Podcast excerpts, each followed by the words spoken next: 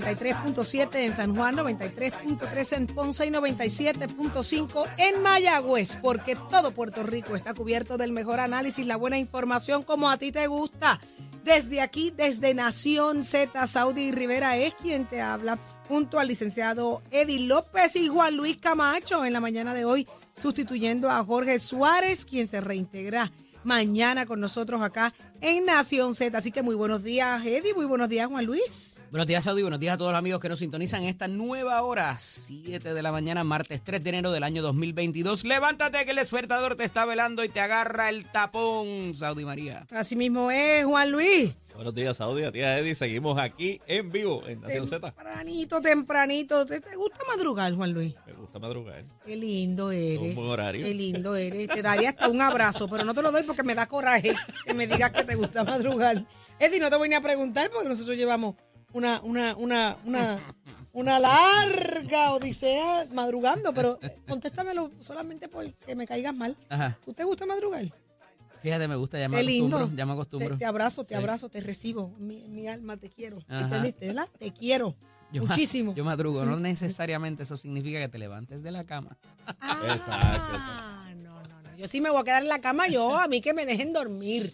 Que me dejen dormir. Triste es que uno se quede ahí mirando para el techo. Eso es triste. Pero qué rico. Lo- después que, ahora, eso sí, una vez me levanto, no hay quien me pare. Se me pongo los 9 voltios estos y no hay quien me no. pare. Así que, Yo, yo me cojo un par de naps. ¿te, te toca? día. ¿Te toma Ah, tiempo? Hasta sentado me quedo dormido. ¿En serio, Eddie? ¿Y, a ti- y tú, Juan Luis? ¿O no? A la vez que tú arrancas no, no hay problema. Bueno, siempre cojo mi napsito durante el día, pero Eso será- Ah, tú eres español, tío. claro, eh, si ese fuese de por las mí, tres- bendito. ese nap de las 3 de la tarde, Saudi. O sea, ya cuando ¿Qué uno es llega, eso? Yo no ya sé lo que cuando es uno llega eso. a cierta edad como esa que tú tienes ahí en el bizcocho, Mira vas, que yo tengo 46 primavera. vas a apreciar ese. Mira que, que, que, que nap. Yo no cojo un nap. Tú coges un nap, Eddie. Varias siestas durante el día. ¿Qué tú me dices? Eh, Por lo Digo, menos, cuando por se lo menos puede. 15 minutos después del almuerzo. ¿Pero en Hay que dónde? cogerlo En la misma silla de la oficina. ¿En esa hora almuerzo- serio? En esa hora no hay nadie allí. Terminas de comer y te echas para atrás. el muerto sentado.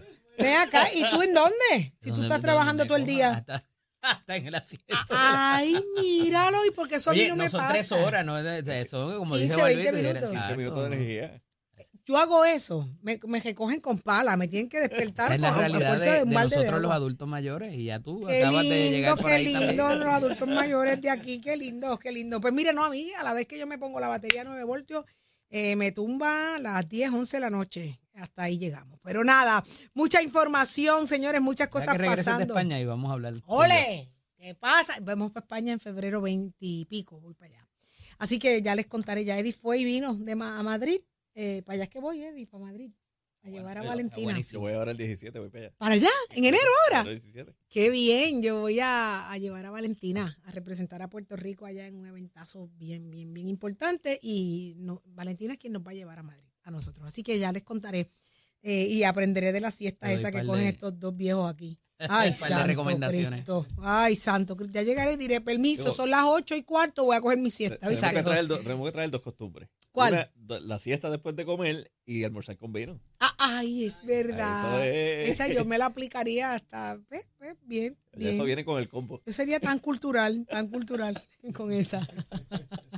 y ya está con nosotros en línea telefónica Jesús Santa, representante del Partido Popular Democrático y tiene mucho que contarnos. Muy Señor buenos días. presidente de la Comisión de Hacienda y Presupuesto de la Cámara de Representantes. Así mismo, Buenos días. ¿eh? Buenos días. Buenos días, Saidi, Freddy, Eddie. Un placer estar con ustedes y Ah. felicidades. Gracias. Y qué bueno, usted está hoy compartiendo con nosotros. Eh, ¿Y usted ha tomado vacaciones? Eh, la realidad es que no. No, le Fuera creo. del día de Año Viejo y Navidad, que uno lo pasa en familia, uno, lo que pasa es que uno es de distrito y si uno no sale de la isla, créeme, hay muchas cosas que hacer. Así mismo, es mucho trabajo. Y usted con, con, con la comisión que usted preside, sabemos que hay mucha, mucho cuestionamiento, hay mucha, muchas interrogantes. Estábamos hablando hace un rato del plan de reclasificación. ¿Hay chavo o no hay chavo? Sí, el dinero está. Nosotros habíamos presupuestado ya el dinero que iba a requerirse para hacer esos aumentos a partir de enero de este año hasta junio 30. Eh, ya eso estaba planificado. Eh, prácticamente se entendía que el proceso de clasificación y retribución, que, que sabemos que ha tenido sus tropiezos, lo iban a culminar antes de finalizar este año. Lamentablemente no ha sido así, pero eh, inclusive en lo que ha planteado, yo, yo oí al, al director de OGP, eh, es más bien una dinámica un poco más técnica. Realmente el dinero ha estado ahí, está en el presupuesto. Muy bien, por lo menos, pero escuchamos ahora que estamos, se va a estar reflejando, según el gobernador, eh, no tan pronto como eh, estos primeros 15 días, ¿correcto? ¿Eso cuándo se estaría Eso es así, aparece. No tengo claro si va a tardar una quincena o dos, lo que sí se indicó, porque el dinero está, ¿no? Es que va a ser retroactivo. En el momento que se aplique, va a cubrir aquellas quincenas que no se le haya incluido ese aumento. Representante, eh, eh, el presidente Tatito Hernández hizo un mensaje. ¿Cómo describe los logros eh, de la Cámara? Bueno, yo creo que el señor presidente fue bastante, yo diría, detallado en cuestión de los logros. Esto no es decir, vamos a construir a Puerto Rico, vamos a generar más energía o vamos a reestructurar el sistema. Yo creo que él fue proyecto por proyecto y prácticamente trabajó un sinnúmero de proyectos que, como dicen en el campo, mueven la aguja.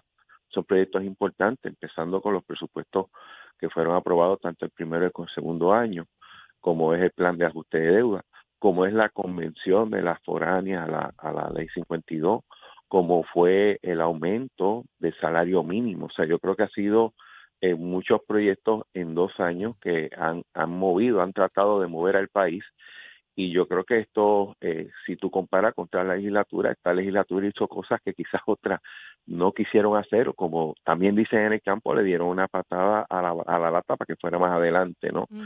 Y creo que fue muy caballeroso porque fue claro de que aunque es un logro legislativo, son piezas de Cámara o de Senado, era requerido, como así se dio, una conversación y un compromiso del señor gobernador. O sea, ninguno de estos proyectos se hubiera implementado en la medida de que, de que no hubiera un consenso en todos los poderes políticos, ¿no? Dentro de lo que es la negociación en un sistema donde hay una división de poderes, que hay gente que a veces critica las discusiones y las negociaciones, pues yo lo único que le digo es bienvenido a la democracia, porque eso es la democracia. Y en ese sentido quiero reconocer que fue muy caballeroso en eso, distinto al mensaje del gobernador que para todos los efectos yo lo he hecho todo como Cuca Gómez y yo creo que eso no es correcto plantearlo así. Eh, presidente, pero eh, particularmente eh, el ese contraste quizás entre el mensaje de uno y del otro, decía yo más temprano que un punto quizás común fue el asunto de la deuda pública y lo que queda por hacer todavía. Pero parecería que más allá de anunciar que de aquí en adelante se va a seguir trabajando juntos, como que parecería que las agendas son distintas por la visión que tienen en conseguir prácticamente lo que es eh, la deuda, la, la, la, ¿cómo se llama? La reestructuración de la deuda de la Autoridad de Energía Eléctrica y como dice el gobernador, que todavía queda edificios públicos y otras todavía por ahí. ¿Cómo vamos a conciliar esos esfuerzos sin seguir dándonos palos de aquí a que finalice este cuatrenio? Mira, yo, yo soy una persona que confío mucho en que eventualmente hay que sentarse a hablar. Yo te voy a traer un pequeño ejemplo. Cuando surgió el proyecto que sometió Héctor Ferrer para el aumento del salario mínimo al sector privado, el primero que se opuso fue el señor gobernador. Esa es la realidad. Están los partes de prensa y todo. Sin embargo, en el proceso legislativo un momento de apertura donde se sentó la legislatura con él y lograron un consenso y, y, y, y se logró un happy medium. ¿Cuál fue el happy medium? Legislatura quería unos aumentos ya específicos. Por eso se dio el del 8.50 el año pasado y se va a dar el de 9.50 este año. Y el tercero, que era lo que quería el señor gobernador, quería que entonces un comité lo evaluara y entonces determinara si era posible o no. O sea, yo creo que vamos a empezar en algunos aspectos, en algunos issues, con ciertas diferencias, pero si mantenemos el compromiso de al menos sentarnos y ver si es posible salvar un proyecto o lograr un punto medio para aprobarlo, yo tengo la confianza que se, se puede hacer y entiendo que el país necesita que se haga.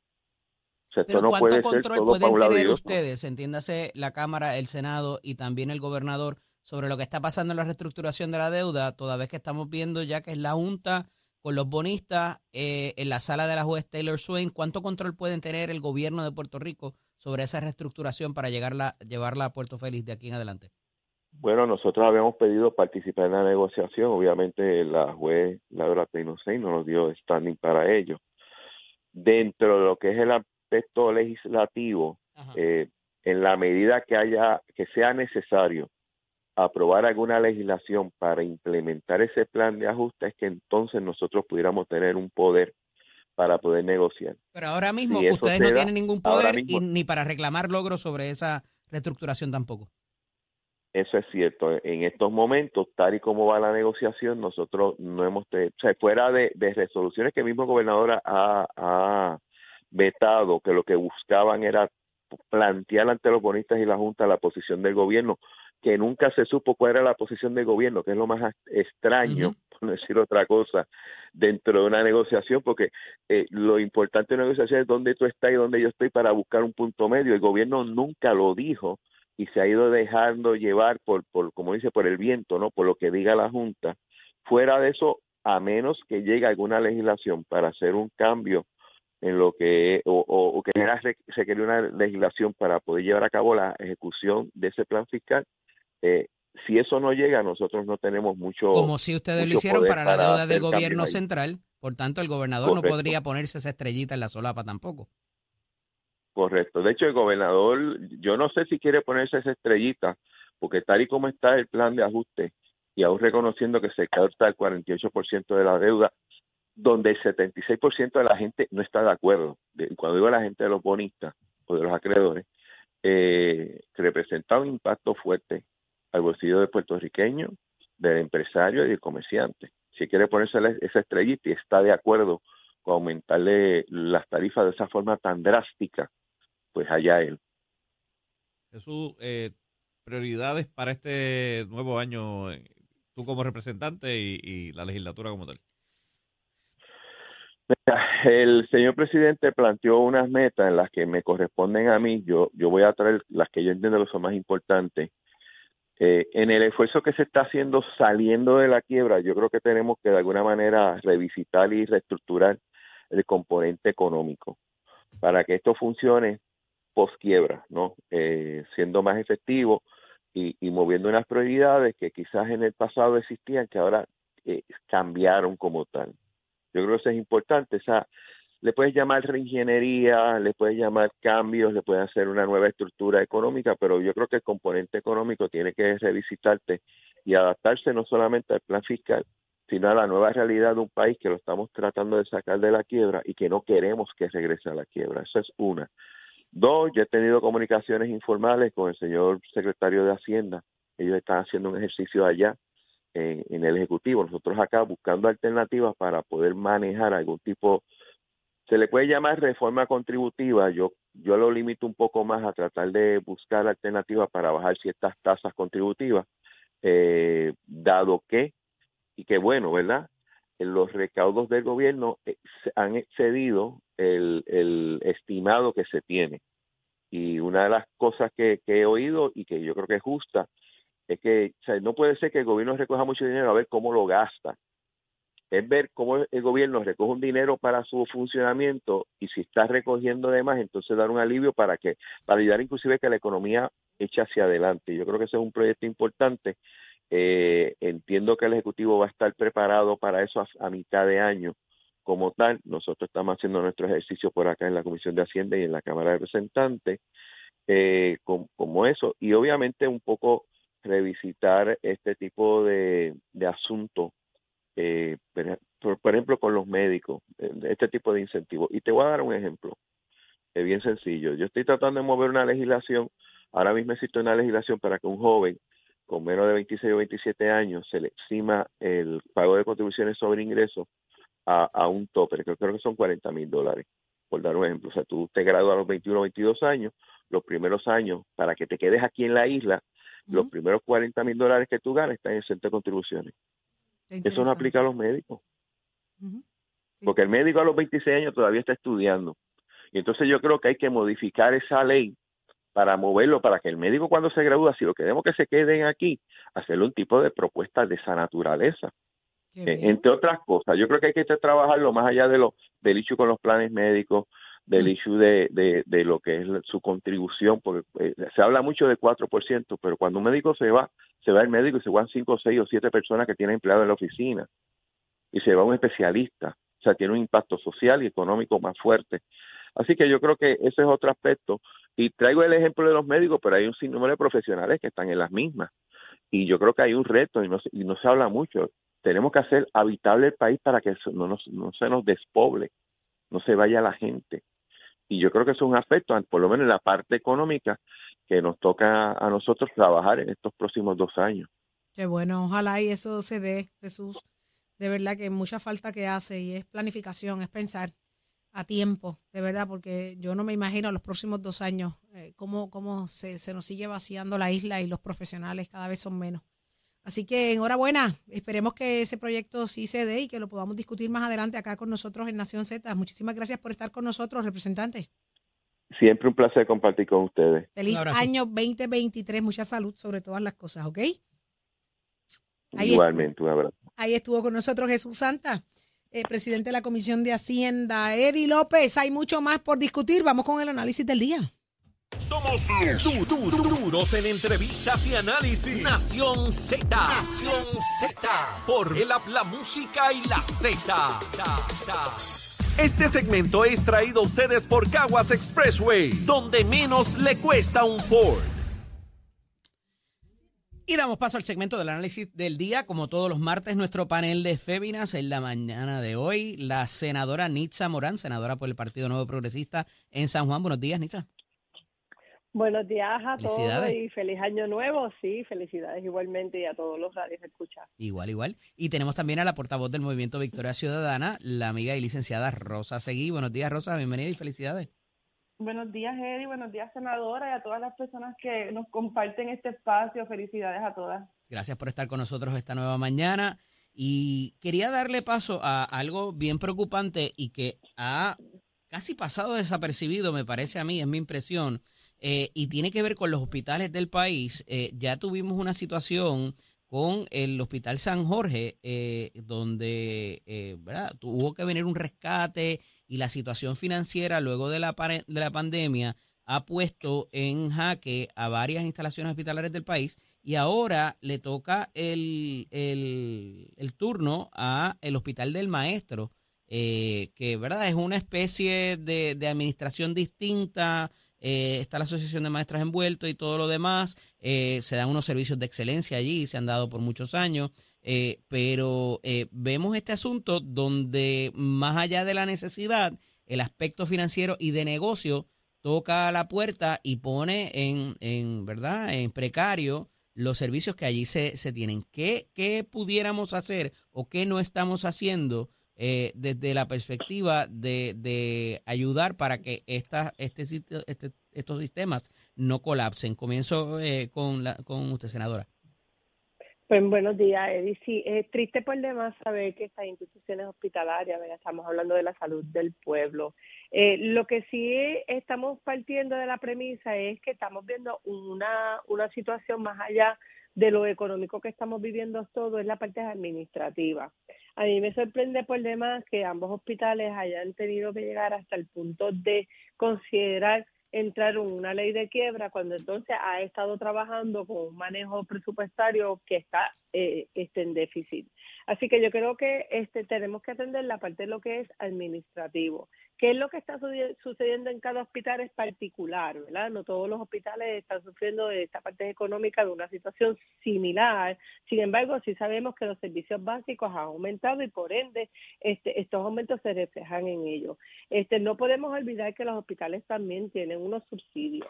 Este, ellos, esto, ellos por, por ser parte de, de la parte, salubrista tienen unos subsidios gubernamentales que los beneficia.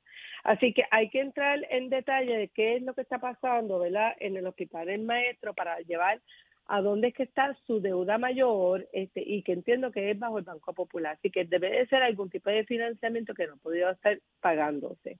Claro. Así que eh, no tiene que ver nada con la parte del servicio que se está prestando, así que yo creo que esto es algo más administrativo que cualquier otra cosa. ¿Qué nosotros podemos hacer más allá? Pues el gobierno podemos mirar, ¿verdad? Quizá aplicar algún tipo de subsidio o aumentar estos tipos de subsidios para que ellos pudieran balancear el déficit que tienen presupuestario, este, pero institucionalizar algo en el gobierno con una entidad privada pues se hace muy difícil. Así que yo creo que partir de eso es sentarnos, ver las alternativas administrativas y ayudarlo en términos de gobierno. Si hay alguna ayuda adicional que pudiéramos darles, pues estaríamos este, mirándolo eh, en la parte legislativa, porque nosotros no podemos, no podemos permitir que siga colapsando el sistema de Claro, licenciada, se ha hablado de la socialización de la medicina, del pagador único para meterle eh, caña a los a los a, la, las aseguradoras, gracias. Eh, y que esto pudiera tener que ver con eso también, menos gente en el país, eh, gente sin plan médico que no puede accesar a los servicios. Todo esto, eh, ¿hay alguna manera de trabajarlo quizás por la vía legislativa o algún tipo de, legislación que usted vea viable, algún tipo de política pública gubernamental o simple y sencillamente esto es capitalismo puro de que el, el que no pueda competir se tiene que quitar? Ah, yo, creo que ambas cosas eh, aplican, ¿verdad? Eh, yo creo que viste en el clavo con el sistema económico, ¿verdad? Eh, yo creo que la vía correcta, teníamos un sistema en Puerto Rico, el, Argona, que sabemos que no era perfecto, pero sí funcionaba, sí teníamos acceso a CDT en la mayor parte de, de los lugares, o sea, podíamos ir caminando y recibir acceso a servicios, a cuidados de salud primario. Eh, así que yo Pero creo queremos volver a eso, a que sea el alcalde quien firme la, la receta para autorizar en la farmacia y para todo ese eh, quizás descontrol eh, administrativo. Mira, Eddie, no, por eso digo que no fue perfecto, ¿verdad? Y por eso mismo es que entiendo que, que debemos ir, era mejor a lo que tenemos definitivamente, es un paso adelante a lo que tenemos. Y yo creo que, que, que sí, que está muy bien que el gobierno esté atento a lo que está sucediendo, pero ¿verdad? Tenemos un problema de las evaluaciones y las auditorías que se supone que el Departamento de Salud haga y esté pendiente, ¿verdad? Que sabemos que es un problema de falta personal que no ha podido estar eh, monitoreando los hospitales. Eh, eh, hemos estado aquí discutiendo el problema, ¿verdad?, de los generadores, de lo que tenía que tener, el backup y demás. Así que hay muchos problemas, ¿verdad? Sabemos que la situación, la crisis económica en Puerto Rico pues, va a afectar al sector público y al privado. Lo que, lo que me parece que es un error es que, que solo querramos ver esta, esta, este problema individual vamos a atender el problema del Hospital San Jorge, vamos a atender el problema del Hospital del Maestro, tenemos que verlo como algo integrado, ¿verdad? Porque la salud, no, el, el, hecho de que el hospital esté en un lugar en específico, en un municipio en específico, no significa que las personas que se atienden ahí sean solo de este municipio, así que nos afecta a todas. También tenemos el problema en Vieques, así que vimos cómo del sector privado, pues no es insuficiente nada más eh, delegar estas funciones en el sector privado, tenemos que también tener una inversión pública. Yo creo que la mejor forma de hacerlo es que realmente sea estableciendo los parámetros y los límites y límites públicos que pueden funcionar, ¿verdad? No solo estar inyectando y haciendo estos bailouts, ¿verdad? Estas ayudas, para que entonces luego nos volvamos a ver en este problema. Hay una medida ahora mismo en, la Cámara de Representantes que se aprobó en el Senado, que es la resolución conjunta 296, que es de Zaragoza, a la cual se han unido, por supuesto, otras delegaciones, y va en, ese, en, esa, en esa dirección correcta, que es la del estudio de viabilidad de un sistema de pagador único de salud universal en Puerto Rico, que ya ese dinero estaba identificado en el fondo, en el presupuesto de la Junta de Control Fiscal, así que tiene que dar ese paso, no se puede perder ese dinero y tenemos que hacerlo entonces, que yo creo que es el paso más importante que hay que dar para ver qué es lo que hace falta en Puerto Rico y cómo lo podemos establecer. Claro. Eh, en, la, en el día de ayer, particularmente, tanto el presidente de la Cámara como el gobernador anuncian diferentes iniciativas de lo que queda en el cuatrenio eh, la percepción generalizada es el asunto de que hay mucho dinero afuera de fondos federales por la reconstrucción y demás, y que quizás no se ha movido como se quisiera, y que eh, pudiera también ante el aumento de los recaudos eh, darse una, un alivio al contribuyente en diferentes versiones, más allá de repartir los bonos que se han repartido a los empleados públicos en los pasados en las pasadas semanas. A esos efectos, el, expresidente de la Cámara y portavoz de la minoría en la Cámara de Representantes anuncia que tendrán a bien a presentar una reforma contributiva y acceso a la vivienda y que esa es la agenda de eh, lo que es la delegación del Partido Nuevo Progresista en la Cámara de Representantes. ¿Cómo ven esto? Y quiero contrastarlo también con la relación que pudiera haber o con eh, la dinámica que se va a dar entre los cuerpos legislativos y el gobernador en lo que queda de cuatrenio para la, la, agenda que sea, que se vaya a adelantar. Comienzo contigo, licenciada, ahora en primera instancia. Sí, me parece que hace falta una reforma en Puerto Rico, por supuesto, eh, pero tiene que ser una reforma integral, ¿verdad? Eh, y me parece que, que se ha demostrado que los impuestos regresivos hacen demasiado daño al pueblo de Puerto Rico, ¿verdad?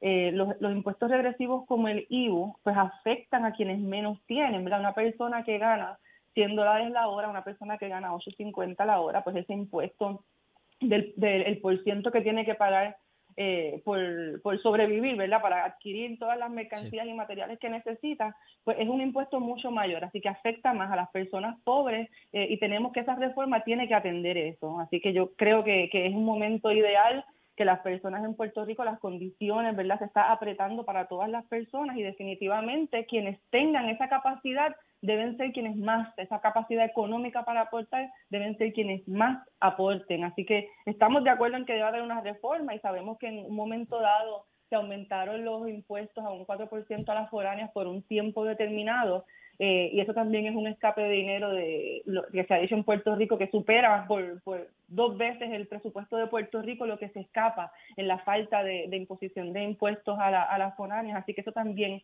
hace falta, así que debe ser integral en la posición nuestra. Claro. Eh, senadora, eh, a esos efectos, eh, parecería que tanto el mensaje del gobernador como el del presidente de la Cámara van a la médula de la reestructuración de la deuda para poder ya finalmente salir de eso. Pero más allá de eso hay otros asuntos también que quieren trabajar. Vuelvo y recalco, esa dinámica, ¿van a seguir a, paro limpio de aquí a que se acabe el cuatrenio el gobernador y los presidentes de los cuerpos? Pues sin duda alguna, nosotros hemos visto los ambos anuncios, ¿verdad? Este, pero en la, en la rama legislativa hemos sido testigos de que los procesos han sido un, un poco, un tanto atropellados. Eh, recuerdo de muchos de los nombramientos de gobernador fueron manipulados por, ¿verdad? Este, la Cámara de Representantes en un momento dado. Eh, así que hay que atender lo que a Puerto Rico le interesa para poder progresar. El gobernador hizo un anuncio ayer que, pues, por supuesto, este tenemos uno de los anuncios más grandes cuando se, se aprobó el plan de ajuste fiscal, que la deuda se redució a un, a un 80%.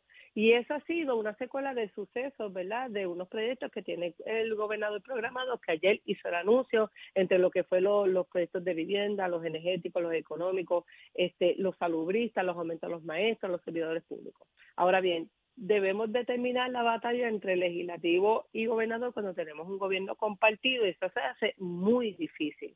Entrando en una nueva sesión legislativa, mi, mi llamado es que ambos cuerpos y ambos presidentes podamos trabajar al final para el pueblo de Puerto Rico sin ningún atropello y sin ningún retroceso, que es lo que ha provocado que dos años después no podamos ver una agilización, ¿verdad?, dentro de los de los proyectos que tenemos programados para el pueblo de Puerto Rico.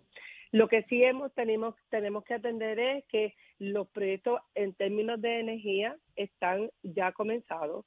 En términos del turismo de Puerto Rico tuvimos un alza, tenemos menos desempleo, tenemos una participación laboral eh, a un 5 puntos, que eso es buenísimo, o sea, dentro de todo lo que estamos viviendo, que tenemos ¿verdad? Un, éxodo de personas que están viviendo, yéndose a vivir en Estados Unidos, estamos atendiendo proyectos de escuela, de autoridad, de carreteras, de salud, de acueducto, eh, es un sinnúmero, es una gama. Estamos trabajando para Puerto, la pueblo de Puerto Rico, la parte legislativa en la que tenemos que este, terminar esta guerra, no más negociaciones, tenemos que mirar que Puerto Rico nos necesita ahora y pronto. Así que el dinero está para ejecutarse, los proyectos están encaminados y necesitamos la agilización. Así que estamos para trabajar y yo creo que esta sesión legislativa sea uno de mucho provecho versus otras sesiones que hemos confrontado un, un tipo de retroceso. Gracias eh, a ambas por estar disponible. Gracias a ambas por estar disponible para nosotros. Hablaremos la próxima semana, Dios mediante. Eh, un próspero año nuevo y esperamos tener mucho tiempo acá.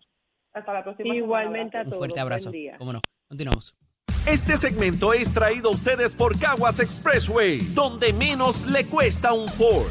Somos, somos una mirada fiscalizadora sobre los asuntos que afectan al país. Nación Z, Nación Z. Por Z93, somos tu noticia. ¿Dónde estás, Somos deporte. Échale, vamos arriba, Titi, vamos arriba para dejársela caer y de qué manera. Happy 2023. Oiga, ven acá, ¿y dónde usted despidió el año? Yo eh, estuve en un hotel trabajando. Lo despedí en el Río Mar, allá en, el, en, en uno de los hoteles del Winham. La pasamos espectacular. Pues por poco nos encontramos porque mi hermano estaba allí, él me invitó, pero yo me quedé a nivel vecinal. Fíjate, tenía, tenía par de invitaciones, tanto al concierto de Wisin, algo que había en T-Mobile, Luis Collazo, en un corredor, la distancia que yo manejé, que eso es con mi hermano y mi familia, para la casa en Utuado, pero como yo me conozco. Ese sí te lo perdiste, de verdad, ¿viste? Si no fuiste Utuado a pasar despedida de año, te lo perdiste. Sí, pero es que Titi, después ya yo me, yo, yo me zumbo 40 marcas de, de lágrimas de monte y después quién me baja para acá. pero no te tenías que quedar. Había que quedarse, había que quedarse. Me quedé, me quedé como siempre dije, cacheteé, encaje los vecinos. A ver, María, cómodo cogí una que se me olvidó hasta dónde estaba Cassandra. Ay, Dios mío, la pobre Cassandra. Y entonces tuviste el tanto. Sí, Cassandra la tuve que subir adentro y meterla en un baño porque, muchachos, los lo, de esos, los petales y los revoluciones estaban fuertes esta temporada. ¿Y la asustan? Más fuerte que nunca. Sí, se asusta y pega a gritar. Pues yo le preparé el baño, saqué todos los zafacones, la alfombra y todo para que no se los coma y la dejé ahí. ¿Y a, pega a decir malas palabras? Sí, ya usted sabe el recital de ella. Ay, la poesía de Cassandra. Sí, la poesía de Cassandra. Los otros días unos americanos se pararon ahí, que son de la urbanización, y ella le tiró par de flor y yo dije, qué bueno que como son americanos no entienden español. Y la señora le dijo al marido, viste que habla malo en español. Quedaste delatado.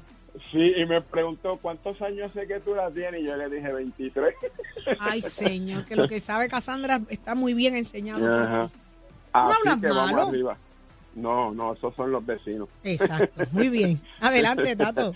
Vámonos con los deportes, que vamos con el voleibol, que yo sé que a usted le gusta a ti, que es que ya, pues mira, empezó el 2023 y ya la liga pega a hacer sus cambios. Llega el año nuevo y ya la gente de Junco, su fanaticada y la gerencia, las valencianas, anunció en el día de ayer que tienen jugadoras nuevas refuerzos que van a estar trabajando esta temporada con ella y se está hablando de la central Naya Gross y la colocadora Natalie Howard. Así que en el voleibol femenino es un voleibol que trae mucha asistencia a las canchas en Puerto Rico. Es un voleibol muy competitivo y dentro de todo ese marco pues está nuestra gran selección, ¿me entiendes? Recientemente estuve compartiendo con Fefa Enright, que es jugadora de la selección, juega con las criollas en el Celebrity Softball Game que estuvo celebrando el equipo de Carolina allá entre los raperos y los artistas y la prensa. Ella me dice que el equipo de Cagua viene bien duro. Estuvimos hablando en cuanto a la conversación, qué pasó que Corozal les pasó el rolo y me dijo, Tato, la primera vez que no nos salía nada.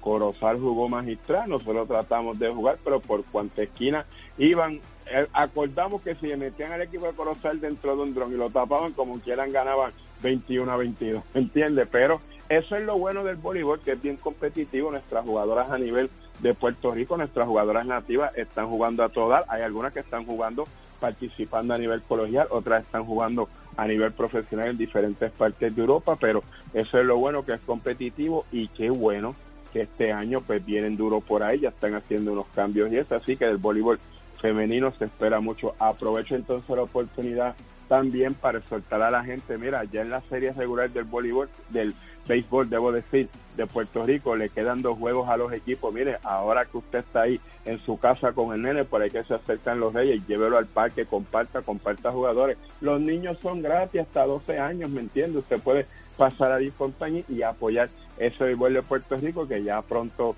comenzando este sábado o domingo, pues se va a estar trabajando ya lo que fue en la serie semifinal, para entonces ya luego empezar en la final, así que necesitamos el apoyo como siempre de las fanáticas y usted se entera aquí en Nación Z Somos Deportes con el auspicio de Mestre que te invita a que pase por cualquiera de nuestros recintos para que compare las facilidades de equipo. Usted puede llamar ya 787-238-9494 787-238-9494 es el numerito de llamar, así que compara las facilidades de equipo, clases comienzan en febrero y toma tú la decisión de estudiar el Mestre Escoles. Titi Saudi, un momento, usted está ahí.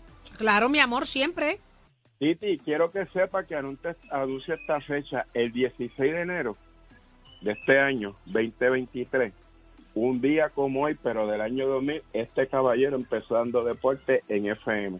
Se cumplen casi 23 añitos Eh. consecutiva, consecutivamente, ya sea con la salsa deportiva, con Somos Deporte, en X parte de la programación, pero eso es continuo ahí. A mí pues me alegra, yo sé que mucha gente del pueblo de Puerto Rico que apoya a uno pues lo dice y lo sabe, pero para el que no lo sabe, pues que se entere. Así que súper contento con eso y siempre Qué gracias a la oportunidad, tanto al señor Marcano que me dio la oportunidad en el enchufre, como también a Pedro Arroyo y al Búho Loco, que fueron los primeros que dieron la oportunidad de brindar deporte en la mejor emisora de este planeta Tierra de Salsa, que se llama Z93. Y ahí pues mis grandes amigos que hemos cosechado con toda la, la industria y lo que es el Achero y lo que es el cacique, que ya usted sabe que esos son hermanas de nosotros. Así que muchas gracias al pueblo y siempre agradecido por eso.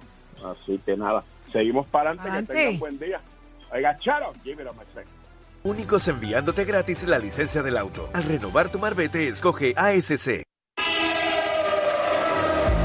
Buenos días, Puerto Rico. Soy Emanuel Pacheco Rivera informando con el tránsito. A esta hora de la mañana se mantienen despejadas gran parte de las carreteras a través de toda la isla, pero ya están ligeramente congestionadas algunas de las vías principales de la zona metropolitana, como la autopista José Diego, entre Dorado y Toa Baja.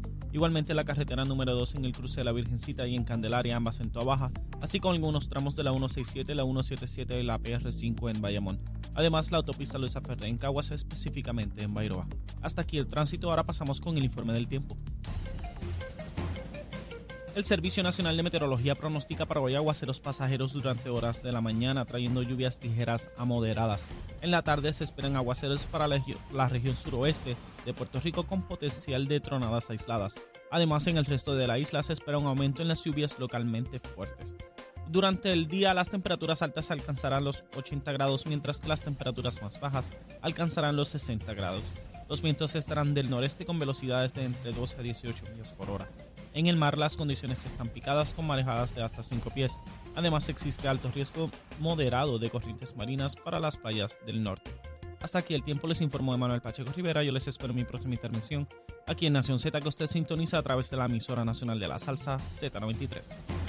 Próximo. No te despegues de Nación Z. Próximo. Lo próximo es el licenciado Leo Aldrich. ¿Cuáles son las expectativas del 2023? Lo discutimos con él y mucho más. Esto es Nación Z.